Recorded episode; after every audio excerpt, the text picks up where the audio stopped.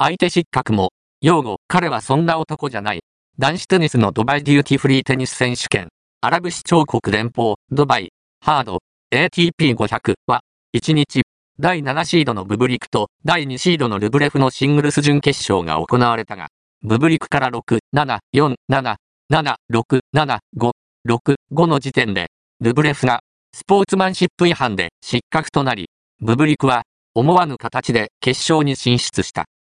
試合後、ブブリクは、彼はそんな男じゃないと述べ、ルブレフを擁護した。